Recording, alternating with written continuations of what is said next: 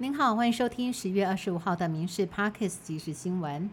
身为国防外交委员会的立委赵天麟，惊爆婚外情，对象还是一名中国籍女子，也引发国安疑虑。十月二十四号晚间，他自行宣布退选。而今天，赵天麟原定上午参加审查明年度国防部预算，但是却到十一点半都神隐，没有现身。国民党今天表示，应该即刻暂停赵天麟职务，接受调查。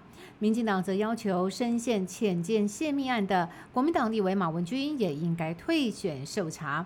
民进党立委林静怡更痛批，他不只是叛国，还是泄密说谎立委。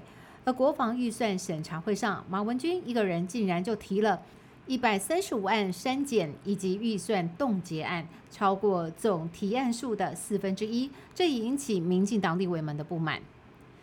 蓝白河谈判僵局仍无法解开，柯文哲与侯友谊两个人为了要不要在同张选票上。引发蓝营逼婚说，但是前立委郭正亮爆料说，柯文哲心中理想的副手不是侯友谊，而是韩国瑜。对此，柯文哲说这是国家机密，他尊重民调数字，始终不松口承诺和侯友谊搭档，还说要以胜选为最大考量。十月二十四号，宜兰新澳隧道发生连环车祸，造成一人死亡，十一个人轻伤。后续调查表示。砂石车突然高速往前追撞，造成回堵在隧道内十七辆车被撞到面目全非。肇事司机的酒测值为零，他说当时一时恍神没有注意，后来急踩刹车已经来不及了。而砂石车公司还有检察官今天都到现场持续勘查搜证。特别是北投区承德路七段深夜时分发生了一起打架纠纷案件。范姓被害人因为网络签赌积欠债务，许姓嫌犯带着一帮小弟跟被害人相约谈判，没有想到一到现场，他们竟然拿出了西瓜刀还有球棒来殴打被害人，把人掳上车之后随意丢包。警方经过调查之后发现，许姓嫌犯跟八名小弟竟然是竹联帮名人会成员，全当依照违反组织犯罪条例、杀人未遂、伤害等移送侦办。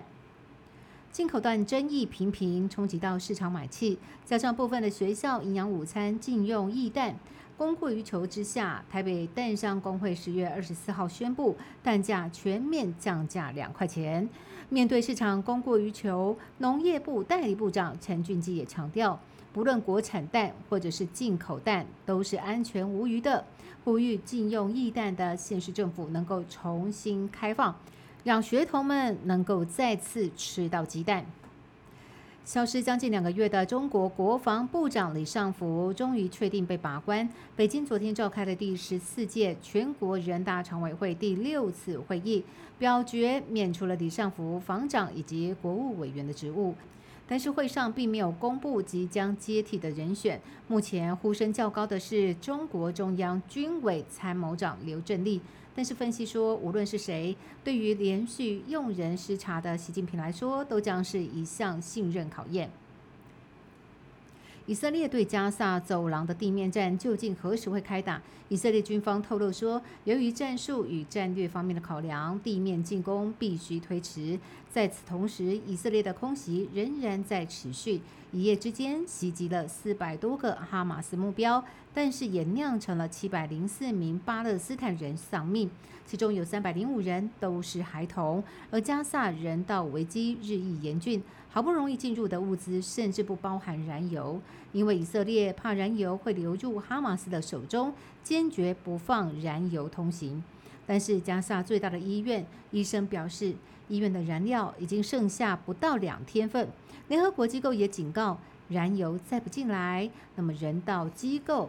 周三恐怕要停止人道救援。人质方面，哈马斯十月二十三号再度释放两名人质，截至目前已经有四个人被释放，其他两百多名的人质仍然被关押在加萨的不知名地点。以色列再度发动空投传单，要加萨人提供人质情报。各方积极斡旋要营救人质的同时，有消息传出，哈马斯希望以燃料来换取人质的性命。以上新闻由民事新闻部制作，感谢你的收听。更多新闻内容，请上民事新闻官网搜寻。